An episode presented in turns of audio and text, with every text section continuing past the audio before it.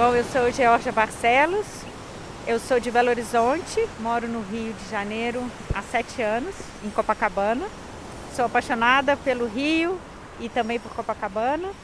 E sou arquiteta e trabalho com comunicação e marketing. Bonjour et bienvenue sur Afluência, o podcast da Aliança Francesa Brasil. Você está ouvindo Bairros de Janeiro. Um rolê diferente no Rio para descobrir e redescobrir a cidade maravilhosa. Hors des sentiers battus, com guias locais. Nós estamos ah, na extrema direita da praia de Copacabana, então olhando para o mar, a praia se desenvolve à nossa esquerda à nossa direita, a gente tem o Forte de Copacabana. E é um ponto, acho que a gente começa o nosso passeio pelo ponto mais antigo é, de Copacabana.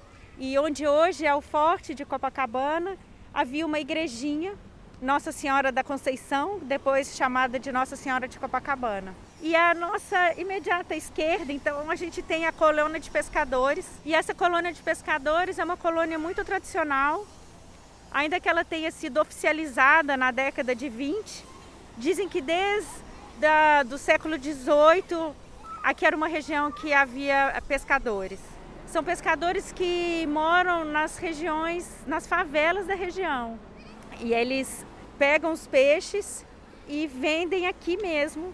Então é um lugar de compra de peixes frescos da vizinhança. E é um lugar que mostra um pouco dos extremos de Copacabana, porque a gente aqui, onde a gente está agora, é um lugar bucólico. A gente está vendo as, os barcos, que são barcos de madeira coloridos, né? eles têm um motor atrás, mas é um lugar onde a velocidade é menor. Né? Ainda que a gente esteja num dos lugares mais adensados do Brasil, aqui parece que a gente está numa ilha. E você toma banho aqui? Você nada aqui? Hoje de manhã eu estive mais cedo aqui porque eu faço aula de natação no mar e eu sou uma das muitas pessoas que fazem esportes aquáticos aqui em Copacabana. Aqui é onde a gente está, é conhecido como Posto 6. Então ele tem essa proteção das pedras onde foi construído o forte. Então é, uma, é um pedaço da praia que não tem ondas. Então é muito favorável para a prática de esportes aquáticos. Aqui tem muita prática de stand-up paddle. E é claro que tem as práticas esportivas ao longo, na areia e aí ao longo da praia toda. Tem é, uma moda atual é o beach tênis. Perto da minha aula de natação tem até aula de dança do ventre. então dá para fazer toda a prática esportiva na praia.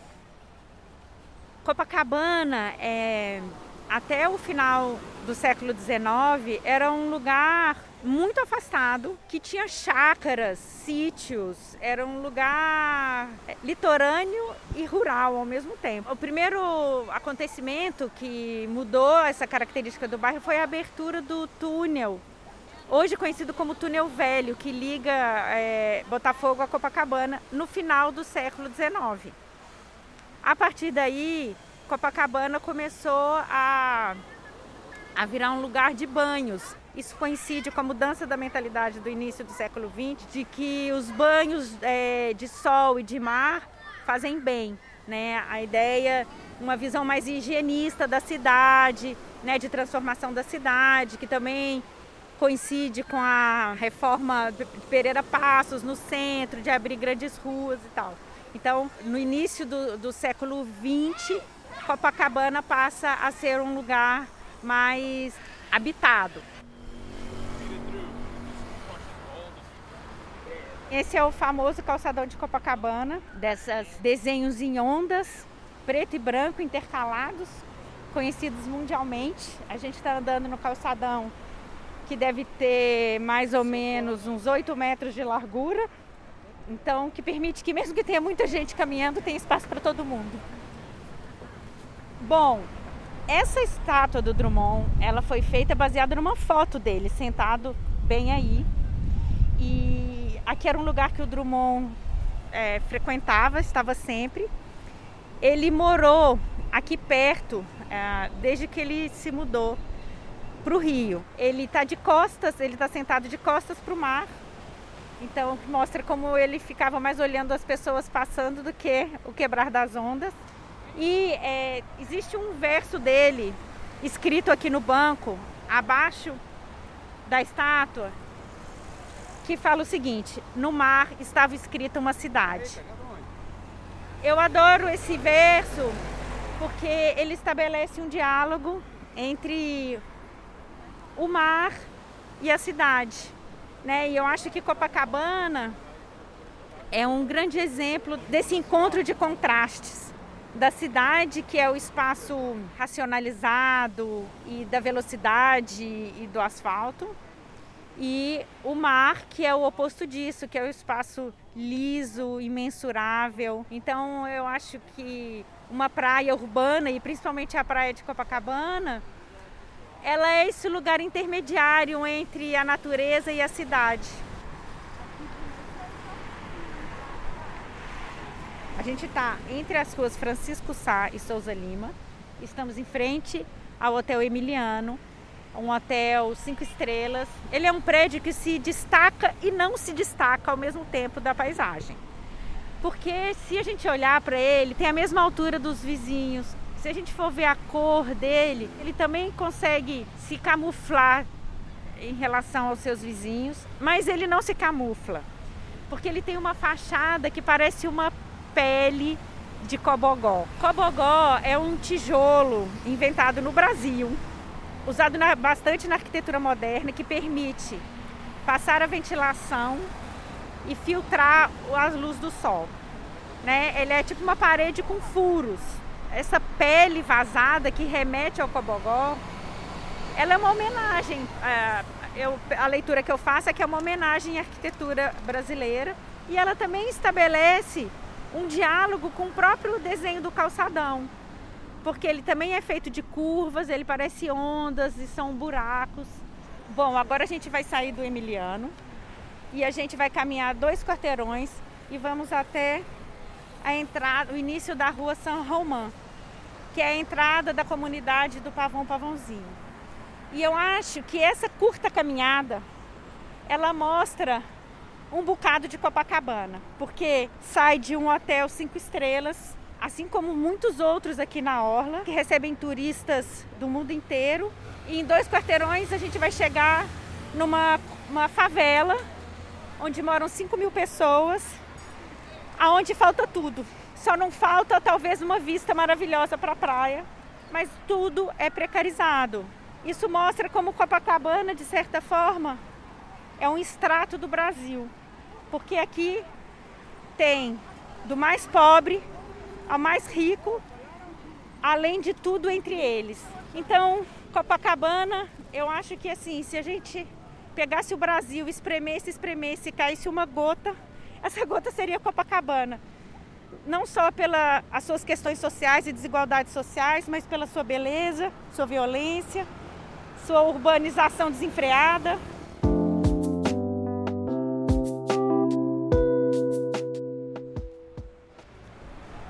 Bom, a gente está em frente ao Bip Bip, que era um bar histórico, muito tradicional carioca, um reduto do samba e um lugar de resistência. O bar foi aberto durante a ditadura militar pelo Alfredinho, que faleceu em 2019.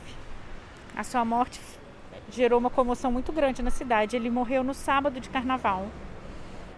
aqui era um lugar que o samba era reverenciado, então quem vinha aqui assistir às rodas de samba tinha que ficar em silêncio, não podia dar as costas para a mesa. Se alguém quisesse conversar, ele falava para ir para o bar da frente, onde tinha até televisão ligada. E não era um, um samba acústico, não tinha caixas de som, era nem microfone. Então era todo mundo tinha que ficar em silêncio para ouvir os músicos e os instrumentos. Era um lugar com alma. Aqui era um reduto da esquerda. E aí a gente também pode dizer que era um lugar de resistência, porque Copacabana vem se tornando um lugar de direita. As manifestações pró-Bolsonaro acontecem normalmente aqui na Avenida Atlântica. Agora a gente cortou a rua Barata Ribeiro, estamos na rua Anitta Garibaldi, estamos chegando, estamos pertinho do bairro Peixoto.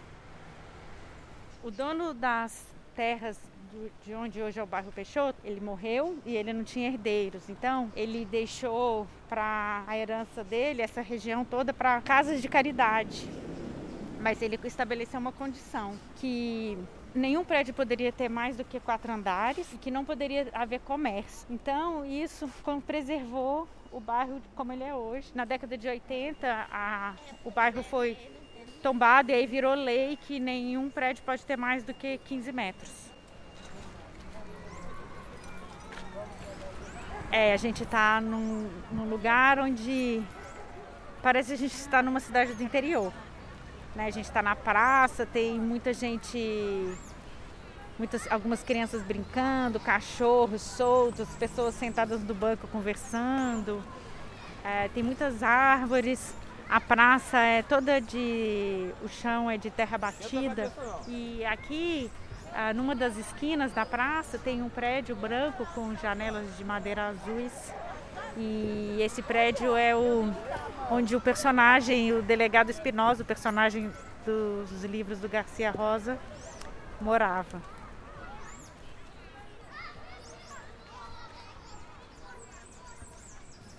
A gente saiu do bairro Peixoto, agora a gente está na rua Figueiredo de Magalhães, vamos atravessar a rua e vamos entrar numa galeria conhecida como Shopping dos Antiquários. Aqui você acha tudo que você precisa para consertar em casa. E tem um teatro que é um teatro importante, continua tendo muito movimento.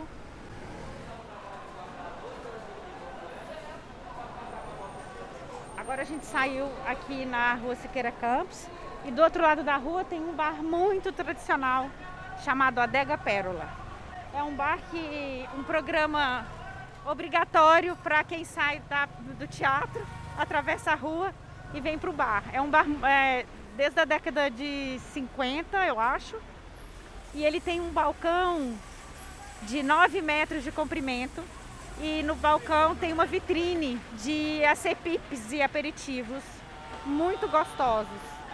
Os meus favoritos são vinagrete de polvo e uma salada de bacalhau.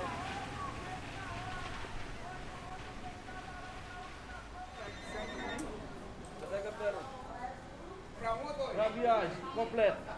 Meu nome é Júnior Souza. Trabalho aqui há 22 anos. Isso aqui foi criado pelos portugueses da Ilha da Madeira. Eram três irmãos. Aí faleceram. Aí os clientes daqui que compraram. Tem 11 anos que eles compraram. Aqui é. Tem o Teatro Net aqui dentro da, da, da galeria. Vem vários artistas aqui. É uma casa tombada, já é patrimônio histórico da cidade. É um ponto turístico bem bacana aqui. Maravilhoso. Por isso que estou aqui há 22 anos.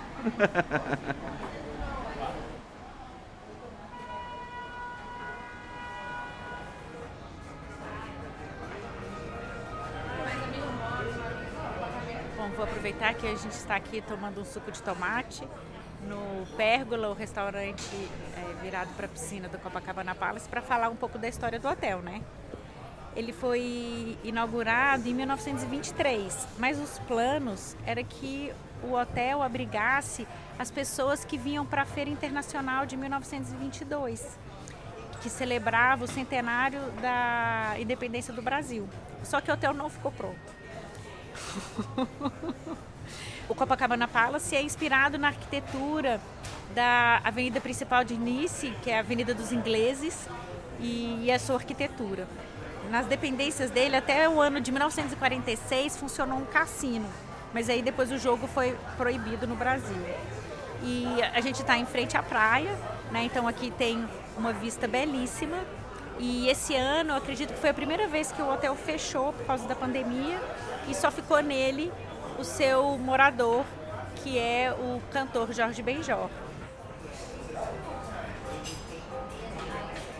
O prédio aqui do lado do Copacabana Palace, o edifício Chopin, é muito famoso pelas suas festas de Ano Novo, dadas nos, é, nas casas dos moradores. É um edifício residencial, ele foi construído na década de 50, é um edifício modernista.